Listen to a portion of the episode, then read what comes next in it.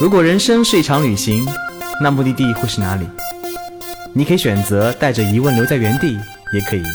有多远浪多远。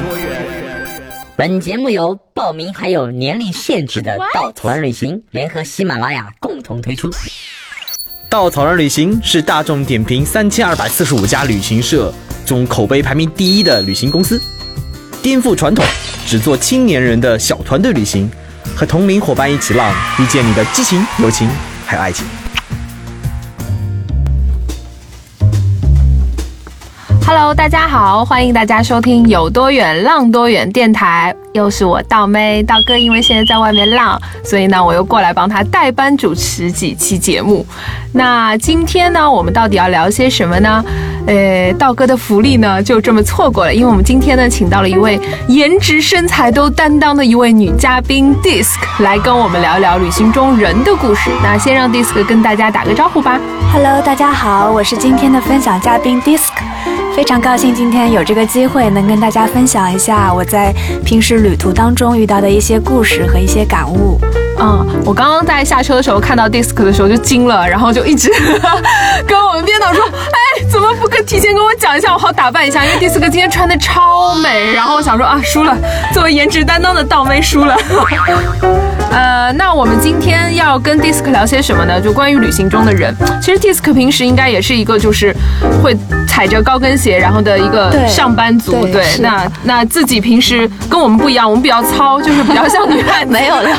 呃，平时也很爱穿那种大露背装，是吧？然后呃，但是同时也是可以那种背上登山包，然后去出去旅行的，呃，这样子一个女孩子，呃，她既可以就是买一个几万块钱的包包，也可以住在一个新疆二十五块钱一晚上没水没没有洗手间的一个招待所，所以我觉得她很特别，跟我们认识的很多女生都不太一样哈。那对啊，其实我自己本人非常 enjoy 这种就是角色的转换嘛反。差萌，啊对 对对，反差萌。平时在工作当中，可能需要穿高跟鞋，然后化一个比较精致的妆，然后、嗯呃跟客户那边去见客户啊，然后做提案之类的。但是呢，平时如果是去旅行的话，可能换上的一套装束又是完全不一样的，然后穿上登山鞋啊那样子，就是跟平时在工作当中的一个整体的外观是完全就变了一个风格嗯嘛。其实自己有的时候也会从镜子里吓到，但是 哎呦反而差这觉么得这大种 吗对 啊，就。嗯好，呃，那你同事知道你平时旅行是什么样子吗？知道，因为现在大家都有微信朋友圈嘛，然后肯定也会出去的时候会晒一些照嗯同事片会啊。惊到吗？他们已经习惯了，我觉 得他们每次反而是长假之前他们会问我，哎，你这次又准备去哪儿？哦，那我知道，其实很多人在旅行当中喜欢拍一些风景啊、建筑啊，但是我知道对你就好像就是特别喜欢拍人，对吗？是，嗯，那尤其你喜欢拍一些陌生人，可能这个当中你会跟他们有很多很多的故事，嗯，可能旅行中对你来说最难忘的部分是跟人之间的互动，是吗？对，因为这个爱好可能也是从大概三四年前左右开始的吧。因为一开始出去旅行啊，就很和很多人一样，就是喜欢拍一些风景啊，然后觉得好像我拍出来的照片视觉上觉得很好看，我自己就很开心嘛。然后忽然有一天，我就觉得，哎，其实拍一些人，特别是。一些完全不认识的人、拍他们的一些状态会非常的有意思，因为有的时候其实你不能够非常正正大光明的去拍他们嘛，只能说是一些偷 拍，就是他们的状态。然后呢，有的时候因为语言不通，或者说完全你也没有上去搭讪的这么一个机会，其实你只可以从他们拍下来的一个状态当中去猜测他们之间的一个，如果是两个人的话，他们之间的关系啊，或者说他们之之后的一个故事，我觉得哎，这个其实是非常有意思的一件事儿。嗯，那你在呃旅途当中遇到过这么多人，那有没有遇到什么让我们觉得哎还蛮出乎我们意料的一些人啊故事啊？有有有，嗯嗯、可以跟大家分享一个伊朗那边看到的一个故事吧。嗯，当时呢去了伊朗，是一个叫波斯波利斯的一个古迹的地方嘛，嗯嗯一个景点。然后那个景点呢，呃，当时遇到了有当地他们也是六七个年轻人嘛，嗯呃，也是过去旅行，然后他们里面可能有一些年轻恋人的组合啊，然后也有比较年轻夫妻的三口之家这样子。嗯然后，因为伊朗人对我我们中国人其实是非常友好的嘛，嗯到了那边，然后看到我们中国人觉得好兴奋啊，然后就要上来要求跟我们一起合影嘛，嗯然后大家就非常开心的合影。那么合影的时候呢，其中有一个小哥，他就是比较比较嗯 open 的那种性格嘛，然后合影的时候他就会呃非常有礼貌的，其实是就是搭了一下我的肩膀嘛。嗯，然后当时也没有，大家也没有感觉什么，然后，呃，非常礼貌的大家都互道了拜拜之后就分开了。那分开之后呢，我正好无意当中回了一下头，嗯那我就看见非常有趣的一幕是什么呢？应该是他的女友嘛，他的一个年轻女友，然后，呃，用我们上海人的话来说，就叫花了一记抖他。嗯，那其实就是就是说，呃，非常俏皮的拍了一下他的那个脑门嘛，想说死鬼对给我去对搭对你对嗯的对，，女人 从他的那个眼神、那个语气当中，我就可以看出是这个意思嘛。嗯哎，我一下子就觉得哦，非常惊讶，因为我们平时印象当中，伊朗女人是蒙着面嗯纱，然后全身就是一身黑的那样子的装束，嗯可能我们感觉她们性格也是比较顺从，或者说是比较卑微啊，比较内向。哎，没有想到原来伊朗女人也是会吃醋的，就跟我们普通的年轻女孩其实是完全一样的。而且他们嗯，不仅他们会吃醋，而且可以表达，就是对可对以对，非常张就扬，非常张扬的表达出来，，就是这件事情就让我觉得，其实很多，嗯、很多国家也好，很多地方也好，就是你真的没有去到那里，没有真的看到那些人的话，其实我们很多时候印象都是停留在书上或者说电视上，还是不如我们亲身的去感受一下，会更加有意思一点。嗯，那除了这个，嗯，伊朗的这个就是那个扁她男朋友的女 友之外，有没有什么别的可以跟我们分享的故事呢？嗯、另外说一个最近我去旅行的时候看到的一个故事吧。最近八月底九月份的时候去了稻城亚丁嗯嘛，然后那是在四川的一个也是算高原吧，三四千米海拔的地方。然后有一天搭车从一个地方去另外一个地方，然后那个司机啊，司机小哥看上去我感觉是跟我差不多大的吧，嗯，你当然后时是一个人吗？当时不是是哦两个人啊，两个人。对，然后司机就跟我们说，他说等一下会开挺久的嘛，然后路上正好会经过我的家，你们要不要去我家就坐一下，然后喝杯酥油茶什么的。嗯嗯，那然后我们就觉得哎挺好嘛，反正也可以去看看当地人的家里是怎么样一个状态。然后进去了之后。门口出来一个女人，嗯你说她年轻吧，其实也不算很年轻嘛，所以当时我也不好意思问她说说这是你妈妈谁还是说是你姐姐或者怎么样，嗯然后就进去了。进去了以后，其实那位女人她不会说汉语嘛，嗯，因为这个司机是他是藏族司机，嗯但是他会说汉语，所以基本上是他在跟我们交流嘛，嗯嗯嗯，然后女人只是说非常热情的招呼我们喝酥油茶，啊然后在家里面坐，然后聊了一会儿，我就问那司机我说你有小孩吗？嗯，他说有啊，我说你有几个？他说有两个，他说大的那个今年已经十五岁了，嗯，我就吓了一跳，我想哎，他看上去跟我年龄司机看着对年轻啊跟我年龄差不多，因为我是八四年的嘛，嗯啊，你这样暴露年龄真的 好，在节目里没关系低调我一低点调都低调，然后他才十六，十八 十八十我八， 18我永像没远成十年。八。然后他说，嗯，他说我十五岁就结婚了，十六岁就生他了。哦，然后哦，我一下子就有点有点不知道怎么样回应他了嘛。然后他他其实很坦然，他就告诉我说，我们这边当时的人基本上都是父母安排的婚姻嘛，然后很多人都是结婚前其实根本就没有见过。嗯说包括这位其实是我的太太，老婆，对，啊他说我老婆我们结婚之前其实根本都是不认识的。嗯嗯然后他说他比我大七岁，嗯所以我十五岁，他二十二岁的时候我们就结婚了，然后十六岁就生了我的第一个儿子。嗯，是在哪里？是在稻城亚丁吗？稻城亚丁，对，就是具体在中中间很小的一个城镇吗呃对，两个小县城之间移动的一个哦路途当中嘛。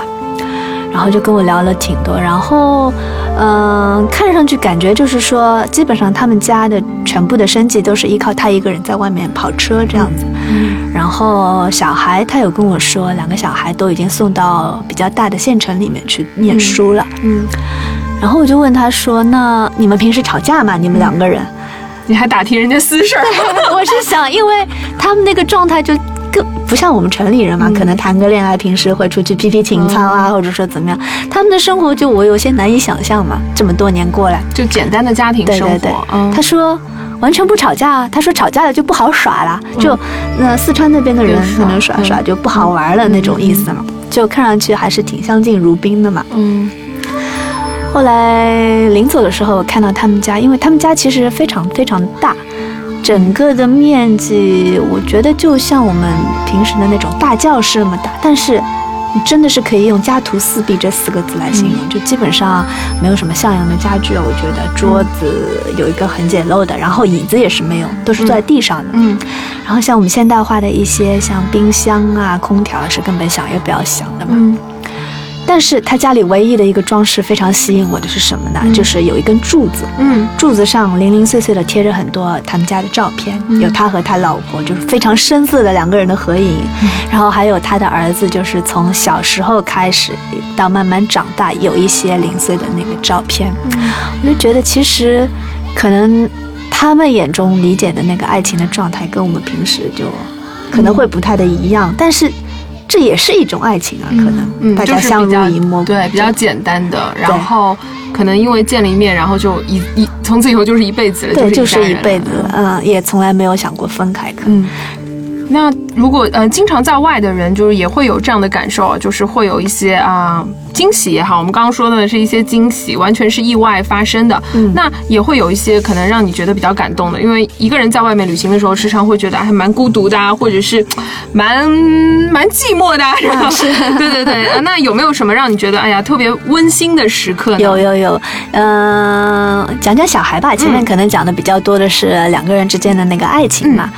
嗯、之前去新疆的时候，南疆，嗯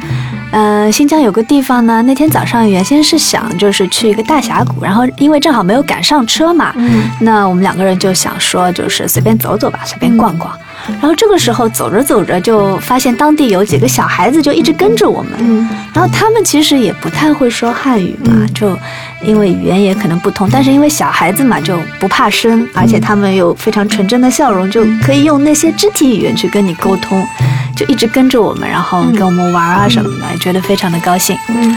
后来走着走着呢，他们就跑远了嘛。嗯那我本来以为这小孩子的天性，可能他们就自己又去玩另外的地方了。嗯结果没想到过了一会儿，他们又回来了。嗯然后他们其中一个小男孩就用他的那个衣服嘛，嗯兜着一大堆的那个水果，嗯就给我们，就意思送给我们吃嘛。嗯那个水果是他们当地就是说一个叫杏子，嗯杏子的一个水果，非常的甜。嗯那我想，呃，人家一片盛情嘛，就收下了。结果没有想到，来来去去那几次，就那个小男孩就用他的衣服兜着兜着，就兜了一整个大背包的那个水果给到我们。它是一次一次对，不一断次次不断的那个，然后我们就因为也没有办法跟他语言特别多的交流，就其实用肢体语言都跟他示意说我们已经够了，谢谢你。嗯但是他还是一次一次就是非常开心而他且爸妈知道吗？真的是非常开心啊，我觉 得。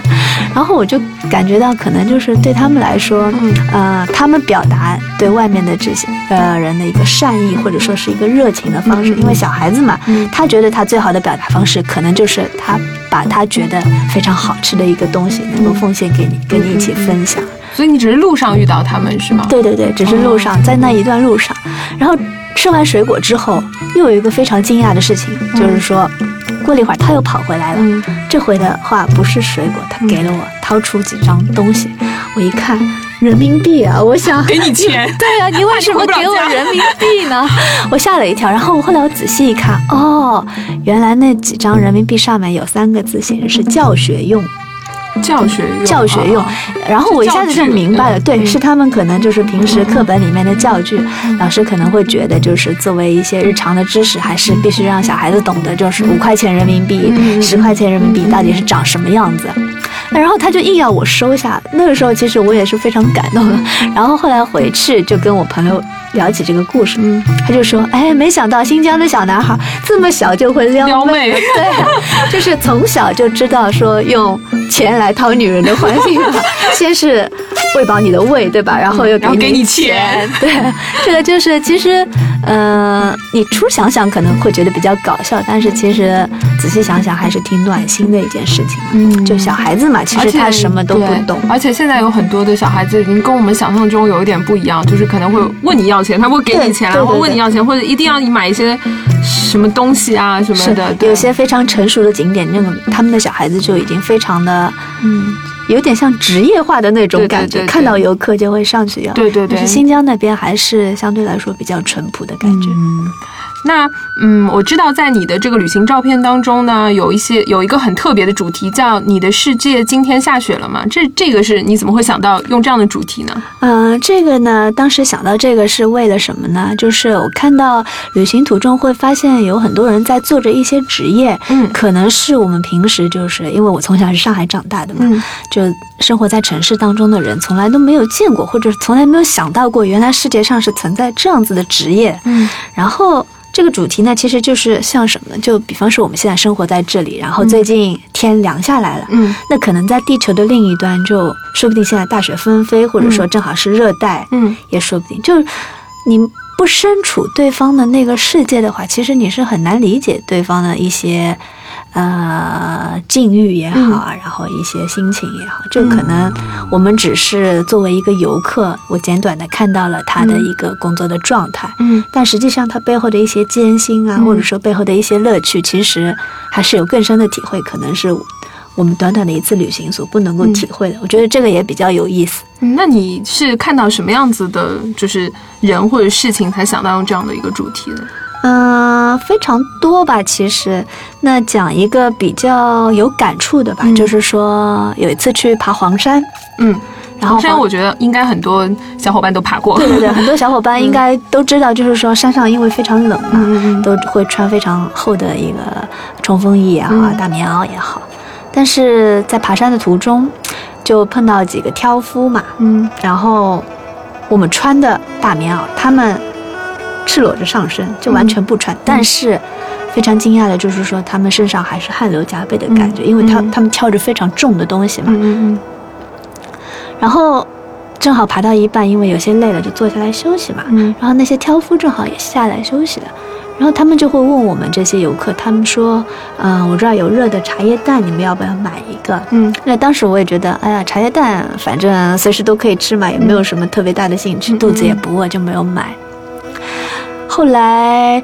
等我下到山了之后，嗯我就是后来才知道，山上的东西为什么卖的这么贵？嗯比方说方便面，好像你。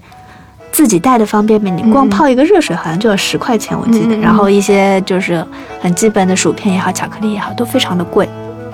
因为山上所有的物资都是嗯像他们这些挑夫嗯一步一步挑上去的。嗯然后他们就说，那些挑夫其实，呃，因为其实这样挑东西呢，他们的工资也不多嘛，嗯赚的也非常不多，都是辛苦钱，所以他们每次会在出门之前，在自己家里煮一些热乎乎的茶叶蛋，嗯然后在路上就会问你们一些游客，就可能是赚一些小的零花钱这样子一个感觉。嗯当时我听了这个故事之后，我就觉得，哎，我有点后悔了。嗯其实因为对我们城里人来说，可能买个茶叶蛋，哪怕是稍微贵一点，一两块钱、几块钱的话，嗯对我们来说没有什么，但是可能积少成多的话，对他们来说就是其实也是一个帮补收入收的入一吧部分嗯吧。对，嗯那你的这组照片都是一些就是呃旅行者的一些照特片，殊的一就些是当地人的职业对吗？一或些者是职什么业。就是你会特地去拍这样的人是吗？是也不是说特地去找吧，只是如果说正好看到的话，就会可能会拍下来。哦，嗯，那呃，其实我们今天请 Disc 来呢，其实听了很多故事，我觉得 Disc 也是一个很很暖的人，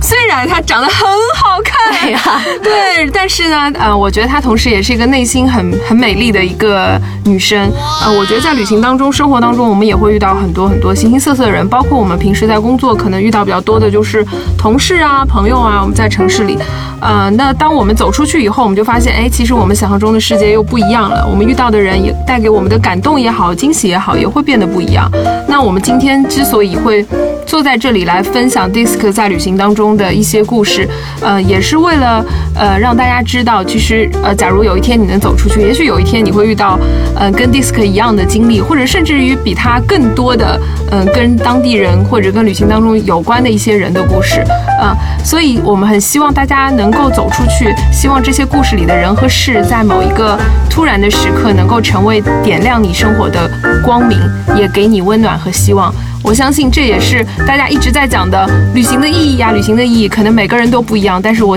我觉得这是意义之一，也是我们走出去的一个嗯动力吧。 嗯对啊，对啊，就是旅行其实是永远没有终点的，的嘛。我觉得，对对其而实且就会像我上们的瘾人生一样嘛， 是吧？你就遇到一个人之后，你会一直上瘾，然后一直想说，哎，出去看看别人是怎么活的，对，然后永远就觉得假不够 用，钱也不够用。可以辞职。 哦，不行了，不能再聊了， 再聊老板会听到。然后，呃，今天我们就谢谢 Disc，然后跟我们分享了这么多故事，呃，希望 Disc 下次有机会还会再来。啊好的，谢谢道妹，谢谢谢谢，那我们今天的节目就到这里啦，拜拜拜拜。旅行不止吃住行，更不只是买买买。我们不说攻略，不灌鸡汤，时常走肾，偶尔走心。这里有最真实的旅行故事，最奇葩的囧途奇遇，最没有节操的激情四射。没有说走就走的勇气，没关系，戴上耳朵，也可以有多远浪多远。请搜索“稻草人旅行”，和我们德艺双馨、颜值出众的领队一起出发，爱上这个世界。